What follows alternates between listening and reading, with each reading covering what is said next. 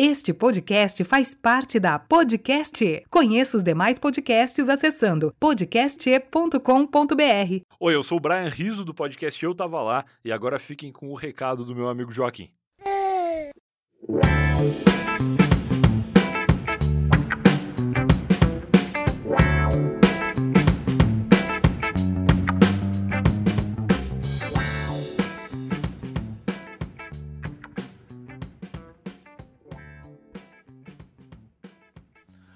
Olá, meus amigos, inimigos e conhecidos. Eu sou o Gabriel e esse é o meu podcast, o Ninguém Me Perguntou. Hoje nós vamos ouvir a segunda parte da conversa com o Brian Riso. Hoje ele vai contar como que a Globo tentou plagiar ele e mais várias coisas legais. Eu espero que vocês gostem. Não se esqueçam, arroba podcast Ninguém me perguntou. Dá uma olhada lá no Linktree do podcast. Olha lá em Me Ajuda Que Eu Te Ajudo dar uma mão, uma força para esse podcast aí, para a gente conseguir ter um futuro nele.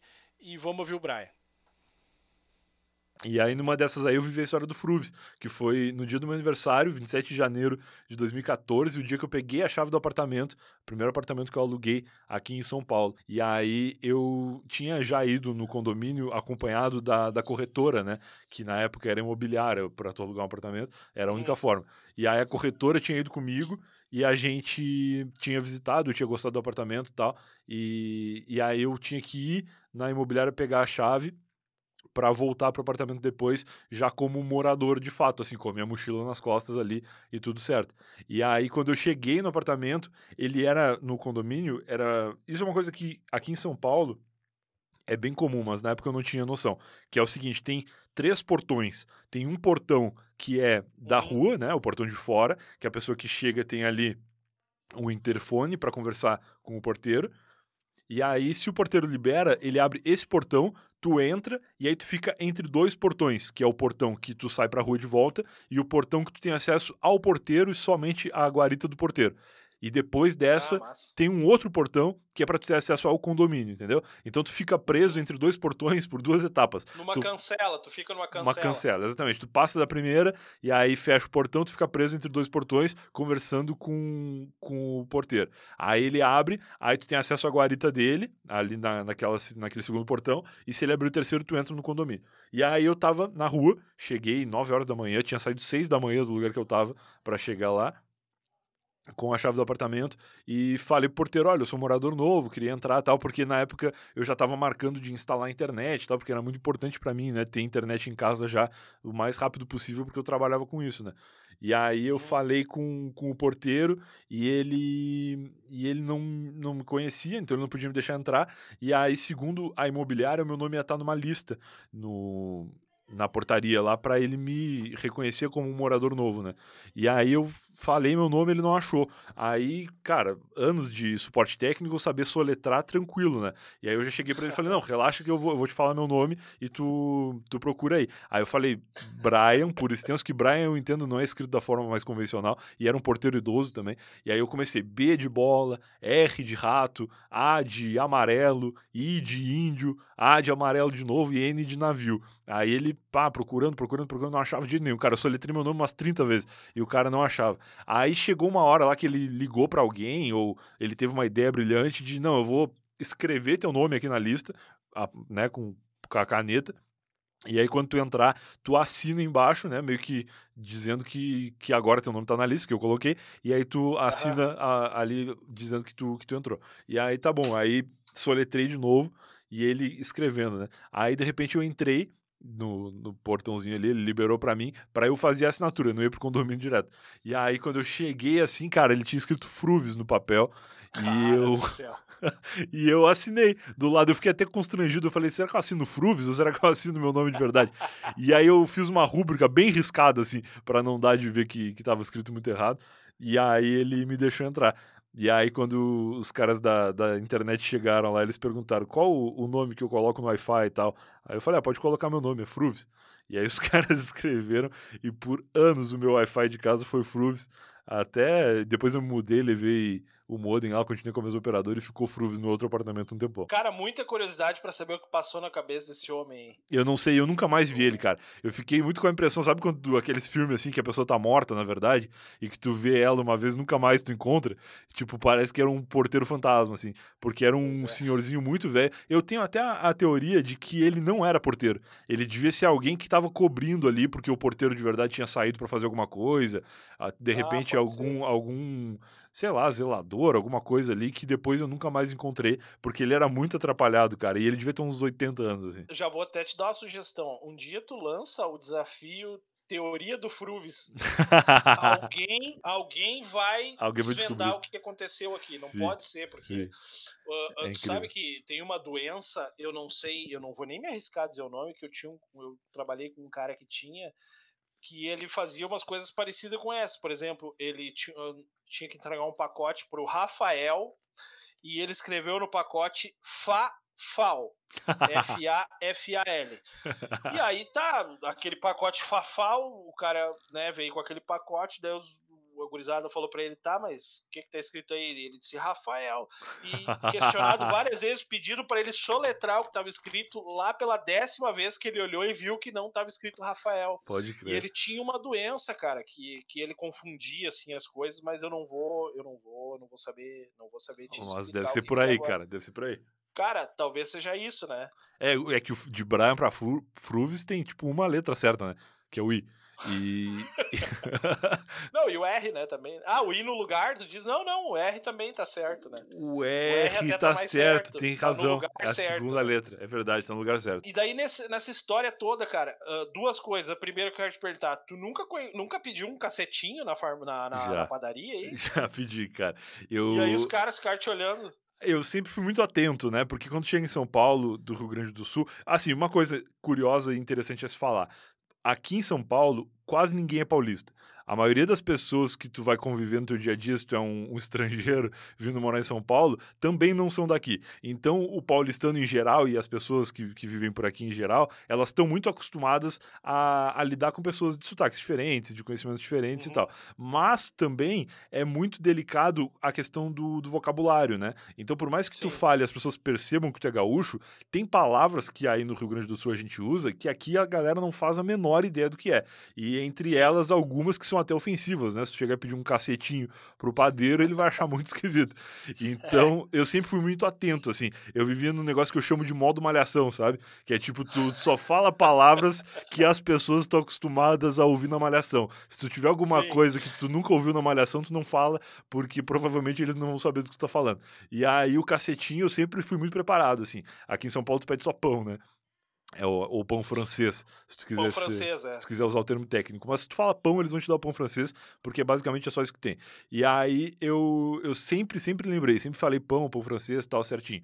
Uma vez, morando já na, naquela, naquele período de trabalhar a madrugada inteira tal, eu trabalhei até, sei lá, sete horas da manhã, e aí eu falei, putz, agora a padaria já tá aberta, tal, acho que eu vou descer pra tomar um café e depois eu durmo, né? Eu tava louco de fome. E aí, nessa descida, meio tiltado, assim, de estar tá sem dormir e tal, eu, eu cheguei na padaria, tava uma puta fila, e aí eu fiquei esperando tal, meio, meio dormindo de pé, assim, e aí eu falei, quando chegou a minha vez, eu falei, eu vou querer, sei lá, cinco cacetinhos. Aí a mulher não entendeu. Por sorte era uma mulher e por sorte ela não entendeu. Eu não sei se ela não ouviu ou se ela ouviu e não e não, não entendeu, pediu pra eu repetir. Conta que não. É. E aí quando eu fui repetir, eu me dei conta do que eu tinha falado. Eu falei cinco pão francês. Mas isso aí, cara, nem é o pior o gaúcho. O pior é a galera que vem de Santos. Porque Santos é muito perto. E em Santos, o pão francês chama média. Média. Média. E aqui em São Paulo, média é café com leite. Ah, e aí, e aí tu pede, tu pede média, o cara faz o café com leite. Teve um conhecido meu que uma vez pediu 10 média. E aí o, o cara nem. O cara falou, sério, mas tudo isso? Ele, não, sim, sim, vou querer 10. E aí o cara me apareceu com 10 café com leite, tu faz o quê? Ah, não, não, daí é complicado. Bah, essa é complicado. Aí é triste. Daí, é. O gaúcho, no máximo, o padeiro vai baixar as calças pra ti, tu fala pra ele levantar de novo. O problema é que tu tem que pagar 10 café com leite aqui, que é, que é tenso demais. Bah, tá louco. Eu te perguntar uma coisa que eu não ouvi, pelo menos nos podcasts que tu que eu já te ouvi participar e tudo. É. E a primeira dama do Eu Tava Lá, cara? Olha aí. O que, que, nós podemos falar da primeira dama do Eu Tava Lá? Como é que ela pegou esse coraçãozinho desse gaúcho de Rio Grande que nunca botou os pés na praia? É verdade, cara. Não, sempre botei, justamente por botar muito que eu odiava a praia. Que não gosta. É, mas eu. mas eu conheci ela já morando aqui, né? Eu vim. Eu sempre fui muito tranquilo, assim, muito caseiro, mas eu sempre fui um cara de relacionamentos longos. Meu primeiro namoro foi com 16 e durou um ano. Primeiro namoro, um ano é bastante tempo. Aí o segundo foi com 17, em seguida que eu terminei o primeiro, e durou 5 anos, eu acho, dos 17 aos 22, 20, 21, 22 por ali. Aí eu terminei uns, um tempo, uns dois anos antes de vir morar em São Paulo. E aí, quando eu vim para São Paulo, eu vim solteiro, né? E aí uhum. pensei, ah, um dia, quem sabe alguma coisa acontece. Mas eu nunca fui. Tem uma galera que é desesperada por namorar ou por, por pegar gente e tal. Eu sempre fui muito, muito tranquilo. De, ah, um dia eu vou conhecer alguém, um dia vai acontecer alguma coisa e tal, e, e vamos que vamos. E aí fiquei aqui em São Paulo mais de um ano sem ter contato social com, com o sexo oposto, mas saindo muito assim, né, com amigos, conhecendo pessoas, até tive uma fase da Augusta, porque quem chega em São Paulo, ainda mais quem vem de fora, conhece a Rua Augusta, não sei se você sabe o que é a Rua Augusta. Uhum. A Rua Augusta é a rua da, dos jovens, é a rua das baladas. E ela é distribuída por setores, assim, onde tu encontra de tudo, cara. De tudo, de tudo, de tudo. Se tu for um cara do bem, tu vai encontrar as festas uhum. mais mais movimentadas e, e, personalidades famosas na rua e várias coisas legais. E se tu for um cara do mal, tu encontra todo tipo de droga, de, de arma, de tudo que tu quiser na Augusta a, ao teu alcance, assim. É tudo, é meio que um mundo, Puts, sem, é um tudo. mundo sem leis. É, não, tem tudo, tem tudo, tudo cara, tu não, tem coisas que tu não imagina, assim. E aí tem para todos os gostos, inclusive, dividido ali por, por orientações sexuais e tal. Tu pode encontrar tudo que tu quiser, cara, de tudo que é jeito. E aí, pô, descobri Augusta, eu passava cara, de, de segunda a segunda na Augusta, toda noite eu ia lá conhecer tal. Foi quando eu meio que descobri as baladas, assim, e tal, saí de casa mais nesse, ah. nesse, nesse sentido noturno, né, de, de festa e tal.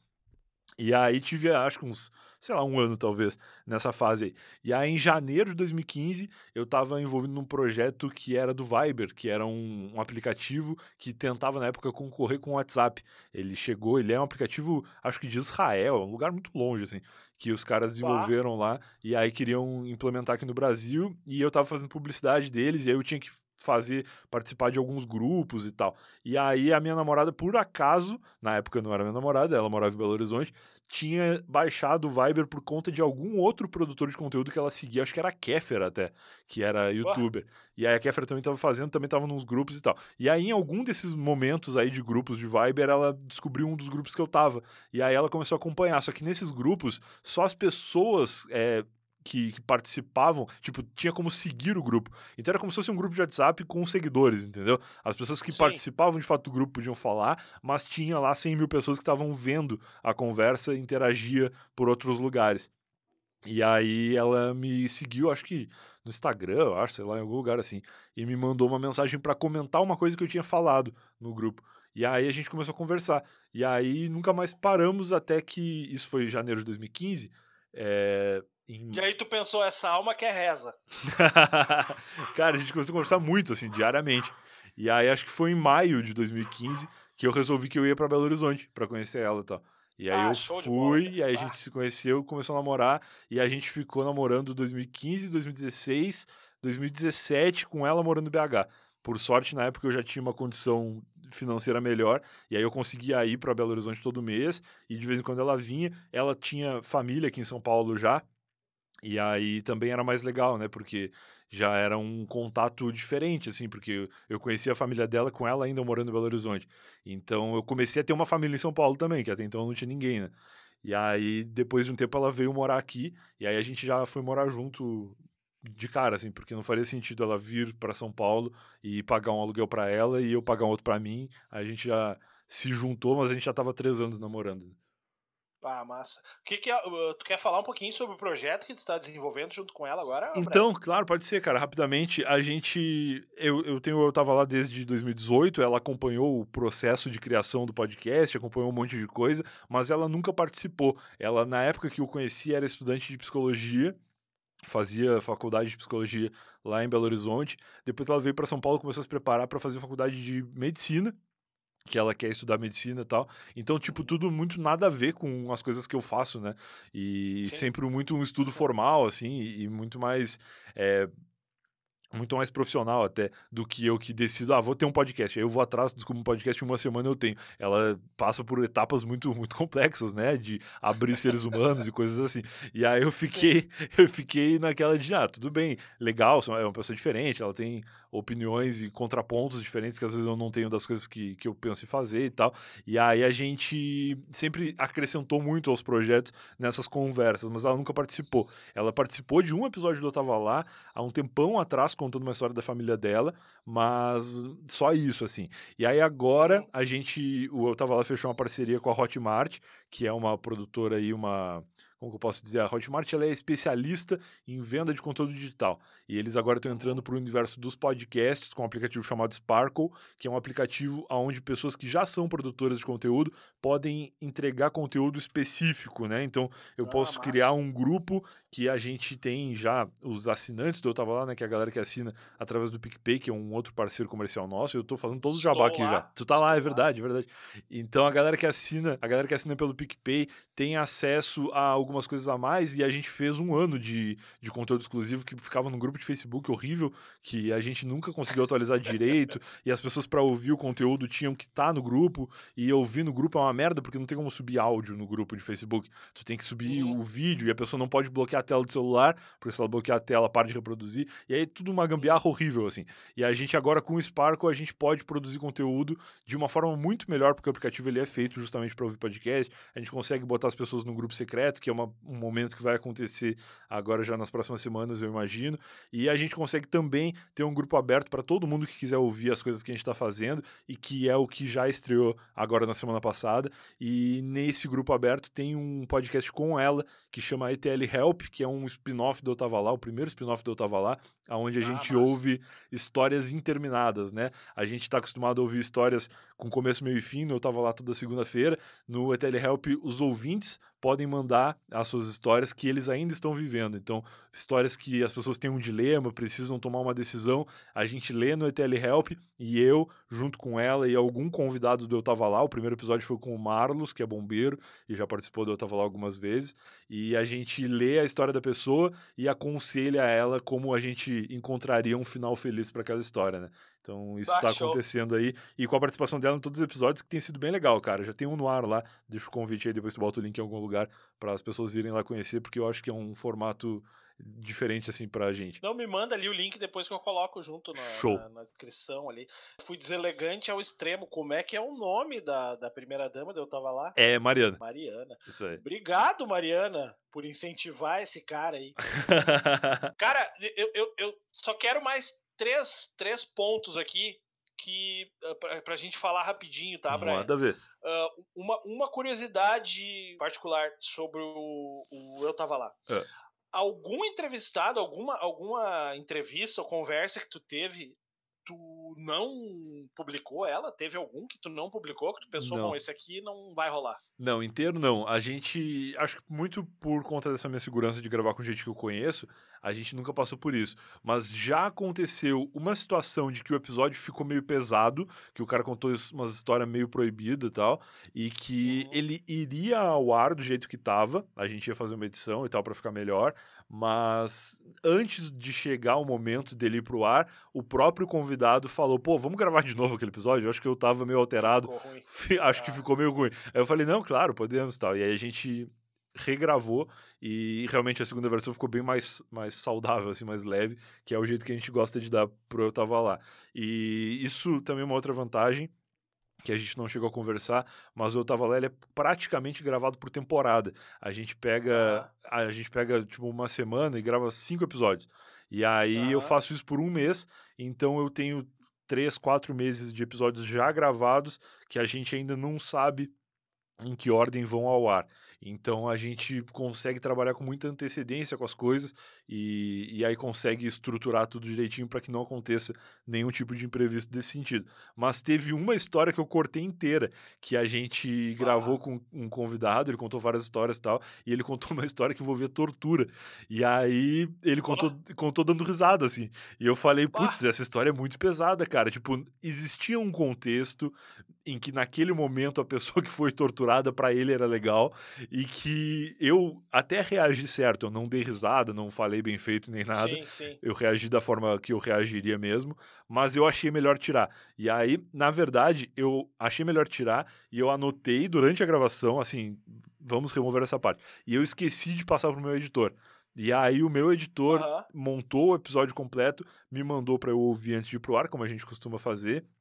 E quando eu tava ouvindo, eu não ouvi essa história. E aí eu falei, putz, será que ele cortou sem falar comigo? E eu fui falar com ele, e eu Ah. disse, cara, aquela história tal, assim, assim, assim. E ele disse, não, já tirei, nem precisa falar. Eu, putz, que bom que a gente tá sintonizado, porque eu esqueci de mandar para ele e ele se deu conta na hora e tirou. Então teve esse caso aí e, e uma regravação, mas no geral não aconteceu muito, não. A gente Ah, não massa. se aventurou tanto ainda para acontecer, mas pode ser que em algum momento aconteça. Cara, eu gravei com um amigão meu, com o Rodrigão, tá no, no, num dos episódios, e com o consentimento dele, inclusive eu falei com ele na hora da gravação mesmo, eu tive que cortar uma história, que o título da história era O Dia em que eu transei com o capeta. Boa, olha aí. Então tu calcula assim por baixo o que que é que vinha, né? E eu pra ele no final, cara, tu contou outras histórias tão legais, acho que a gente vai tirar essa pra caber as outras, né? ah, eu nem aviso. Tu, foi, tu foi gente boa de avisar. Não, ô, Brian. Não, eu pensei, ah, vou, vou por esse caminho. Cara, eu tenho eu tenho algumas amigas noveleiras aí, a, a Bia, a Rochelle, e eu sei, cara, que tu faz um trabalho com alguns atores no Instagram, tá? É, não faço mais, Tá, ma- mas tá, posso falar, a já gente- fiz, já fiz. Não, então tu só diz como é que era o teu trabalho, só rapidinho, assim, só Tá. pra galera saber como é que funcionava. Cara, isso é muito legal. Isso eu não falei em lugar nenhum. Eu tenho um contrato real assinado é, com, com eles falando de que eu não posso contar quem eles são, né? Mas eu posso dar umas dicas. Eu posso dar umas dicas, acho que isso aí nada me impede. E tipo, atores de novela, isso aí é uma parada engraçada, porque quando eu comecei a trabalhar com internet numa época que ninguém fazia isso, tipo, em Rio Grande eu, eu tinha Instagram com, sei lá, 3 mil seguidores, na época que ninguém nem tinha Instagram. Então era uma parada Aham. muito nova, assim, eu entendi como que as redes funcionavam bem rapidamente. E quando se transformou em mercado, quando eu comecei a conseguir eh, monetizar isso, fazer publicidade e tal, eh, era um momento que as pessoas já estavam descobrindo as redes e os artistas também descobrindo e tal, porque a gente viveu um momento em que o artista era só o que ia pro ar, né? Tu Sim. conhecia, sei lá, o Renato Aragão. O Renato Aragão era o Didi. O Didi era o cara que ia editado pra, no domingo pra TV. Tu não sabia nada da vida do Renato Aragão, fora o que tava Aham. ali, ou quando ele dava uma entrevista, ou quando ele ia na, na Maria Braga, sei lá. Hoje em dia, se tu procurar Renato Aragão no Instagram, tu encontra um vídeo dele na academia, fazendo uma corridinha na esteira, tá ligado? E No são, banheiro. no banheiro. São momentos que tu não via É. do artista, né? E aí eu consegui, em algum momento, por, por conta desses meus contatos que, que eu fiz aí ao longo dos anos, é, trabalhar prestando consultoria de rede social para algumas pessoas que queriam se posicionar na internet de uma forma que não fosse chocante pro, pro público deles, né? Então eu Sim. atendi por uns dois ou três anos alguns artistas aí nesse segmento. Tinha um artista que na época que eu comecei a trabalhar com ele, ele tinha 10 milhões de seguidores no Instagram e ele foi até acho que 17 milhões trabalhando junto comigo. Então Ah. foi um bagulho muito monstruoso, assim, porque são os caras que são muito famosos, que estão na TV o tempo inteiro, só que ninguém é, até então sabia meio que o que, que era legal ele mostrar, o que, que era legal ele fazer. E aí atendi bastante gente, cara. Eu peguei artista com 200 mil seguidores que passou de um milhão, fiz bastante coisa nesse sentido, assim. E, E o cara, cara, te mandava é, o cara não, te mandava as fotos e É. publicava. É, não, tipo, a gente é fazia tipo uma agenda, assim. Eu dizia pra ele, olha, é, de segunda a sexta a gente tem que ter pelo menos um conteúdo por dia no, na tua rede social, né? No teu Instagram, no teu Twitter, no teu Facebook. E aí eu falava, ah, segunda-feira era legal começar com uma mensagem de bom dia. Grava alguma coisa, tipo, na academia, fazendo, sei lá, um exercício, uma coisa Bah. assim. Aí, ah, na terça-feira, tal coisa. Quarta-feira tu vai ver futebol. Aí o cara torce, sei lá, pro Corinthians. Aí, ah, tu vai no estádio ou tu não vai? Não, não vou. Então, tira uma foto tua na frente da TV vendo o jogo. E aí o cara vai interagindo com, com os, os, os fãs deles ali, né? Que também curtem futebol, que também curtem ir pra academia. E aí a gente fazia uma rotina, assim, eu meio que dava uma, um roteirinho de coisas para eles fazerem.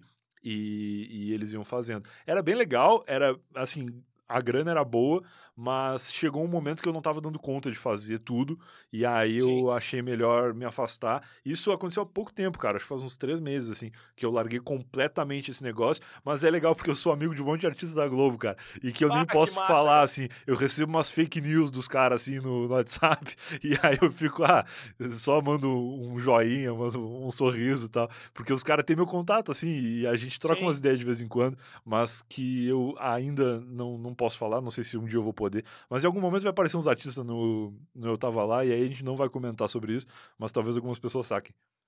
Galera vai, vai ligar. É.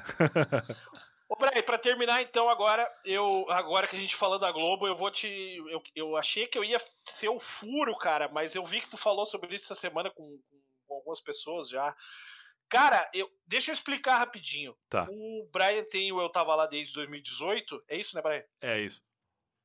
E no final de semana passado, ou foi antes? Foi no final foi de semana domingo passado? de manhã, domingo passado. No, final, no domingo de manhã passado, no Esporte Espetacular, o Esporte Espetacular achou legal lá fazer um quadro que era Eu Estava Lá. Isso aí. Não bastasse o Fábio Porchat copiar o Brian lá na, no, no, no formato do negócio, o, o Domingos, o Esporte Espetacular copiou o Brian não só no nome, como no logo também do é. quadro, que só não ficou igual porque não é vermelho. Que se fosse vermelho, ficava igual, né, cara? E o formato cara, também. O que, o, o que, e o formato, não, o formato ficou igual. O, o lugar que ele tá é, ali. É, a premissa, uh, né? A premissa do cara, programa é a mesma, o nome do programa é o mesmo, apesar de ser escrito diferente. E o logo é igual, só mudaram as cores, porque o deles é de futebol, né? Então eles fizeram com fundo verde. Sim, cara, o melhor, o melhor comentário que eu te vi fazer sobre isso tudo foi que eu, eu achei, cara, é isso aí mesmo. Tu disse assim, ó, quando eu registrei eu tava lá, eu pensei, um dia um guri de 12 anos vai copiar essa ideia. Eu só não pensei que fosse a Globo. é verdade, eu falei isso. cara, o que que tu pode falar sobre isso, assim, que, que, que, tá. que tu pode resumir sobre isso? Cara, história, eu, eu acho é que eu posso... né, meu? É, eu acho que eu posso falar tudo que eu sei, que não é muita coisa, mas foi isso aí que tu falou. Domingo de manhã, é, obviamente eu não tava acordado, não, não sou a pessoa que acorda de manhã, muito menos no domingo, e a gente. Tem, assim, quando eu criei o Eu Tava Lá, é muito estranho, porque eu sempre eu achei essa ideia muito boa. Eu falei, cara, eu consegui chegar num formato que eu sei exatamente o que eu quero, pensei num nome que representava exatamente o que o formato que eu tinha montado era e tava tudo disponível. Eu tava lá.com.br, estava disponível, eu estava lá.com.br, estava disponível, eu registrei ah. os dois. Eu tava ah, ponto lá, tava disponível, que é um domínio do Laos, lá na Ásia. Eu registrei também. E aí eu fui no, no INPI, né, que é o, o órgão responsável pelo registro de patentes e de propriedade é, intelectual e tal. E tava tudo disponível também. E eu registrei. Então, era tudo assim, eu, eu achava uma ideia muito boa para ninguém ter pensado. E aí eu falei, vou registrar tudo e vou fazer nesse nome aqui. E aí eu fiz. E, e por sorte eu fiz, né? Porque com, como eu optei pelo eu tava lá e não pelo eu estava lá, eu achei que em algum momento alguém ia ter uma ideia parecida, porque não é uma ideia inédita, é uma coisa que eu consigo entender o fluxo de pensamento para chegar nela, né? Eu quero ouvir Sim. histórias de pessoas que estavam em algum lugar e o nome vai ser Eu Estava Lá, ok. É um pensamento que muita gente pode chegar. Só que daí a fazer uma identidade visual igual a gente fez, que é uma coisa bem específica, assim, né? Tem o PIN ali de localização, que é muito né, popular da localização do mapa, quando tu, tu, marca um ponto no Google Maps, alguma coisa assim. A gente colocou um microfone dentro do PIN para remeter a, a, a, podcast, a gravação, a história e tal. E, e a gente criou tudo na identidade visual, que foi desenhado por uma designer profissional, a Luana, que até se manifestou agora depois que a Globo fez essa cagada.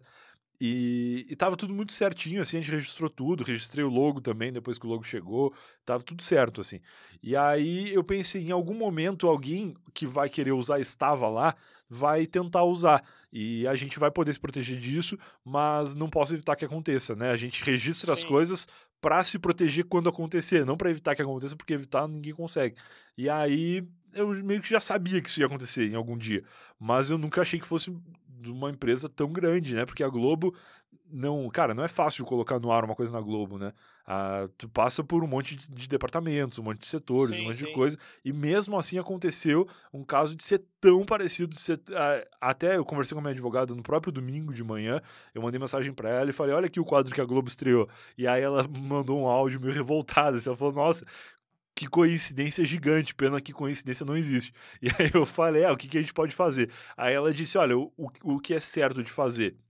Como a gente tem o registro de tudo, é mandar uma notificação extrajudicial para eles e dizer: olha, vocês fizeram isso aqui, vocês descumpriram essas e essas leis aqui, vocês não respeitaram o registro de patente, não sei o que, não sei o que. E aí a, a notificação extrajudicial ela serve para te apontar que tu fez uma cagada. E aí, a partir do momento Aham. que tu olhou e que tu viu, é, eu fiz uma cagada, tu toma a decisão de vou continuar fazendo essa cagada ou vou pedir desculpa e vou me responsabilizar por ter feito isso e não vou fazer mais, entendeu?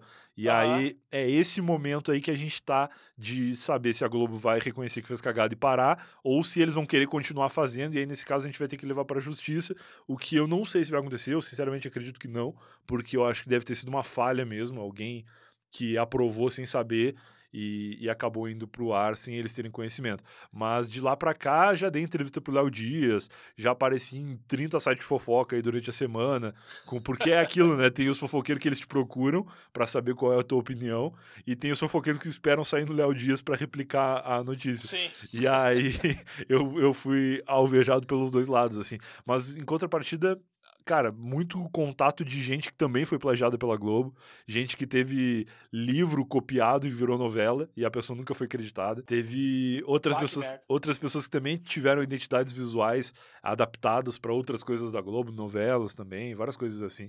E assim, tudo isso coisas que me contaram, né? Teve um cara que me ligou, ele pediu meu telefone no Twitter e falou: "Cara, tem uma história que eu preciso te contar para te ajudar a tomar a decisão aí do que, que tu vai fazer e tal". Aí eu dei meu telefone pro cara, o cara me ligou, me contou uma história triste lá.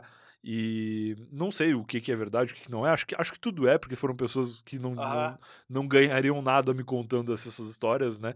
Mas que a gente vê que não é uma coisa inédita. é, já aconteceu outras vezes com outras emissoras, com repetidoras dessas emissoras grandes. E, e é isso, né? Quando a gente é produtor de conteúdo, a gente está sujeito a esse tipo de coisa. Sim. Já tinha acontecido comigo outras vezes, com outros projetos, só nunca tinha acontecido com uma emissora tão grande. Já tinha acontecido de outras pessoas eh, terem copiado nomes e, e logos e coisas assim, mas nunca uma Globo da vida e nem nunca um Eu Tava Lá da vida, porque o Eu Tava Lá ele é o maior projeto que eu já tive, assim. Tanto que eu nunca tinha registrado patente de nada na minha vida.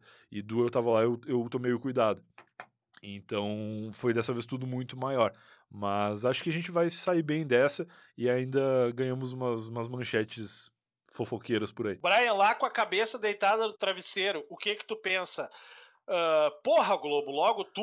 Ou É. tu pensa, putz, mãe, ô, ligou pra tua mãe e disse, mãe, olha aí, ó, a Globo me copiou. Tá louco. Não, cara, eu não, não fiquei feliz em nenhum momento. Foi uma merda, na Mais real. decepção. Uma puta Ah, de uma dor de cabeça desde o começo, um gasto de advogado absurdo, porque isso é uma coisa que eu posso falar assim.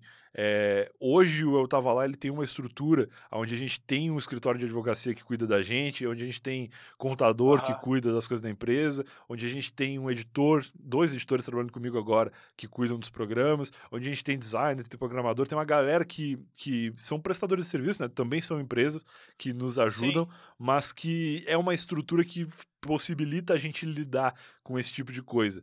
né? eu posso até te dar um, um furo de reportagem daqui a pouco, aqui, antes de a gente encerrar, te contar um negócio que eu não contei ainda, pra, em lugar nenhum. Aliás, eu contei um podcast Opa! que eu participei essa semana, mas se ele já foi pro ar, ele tá indo muito perto do teu, assim. Então vai ser um- Aham. praticamente um furo.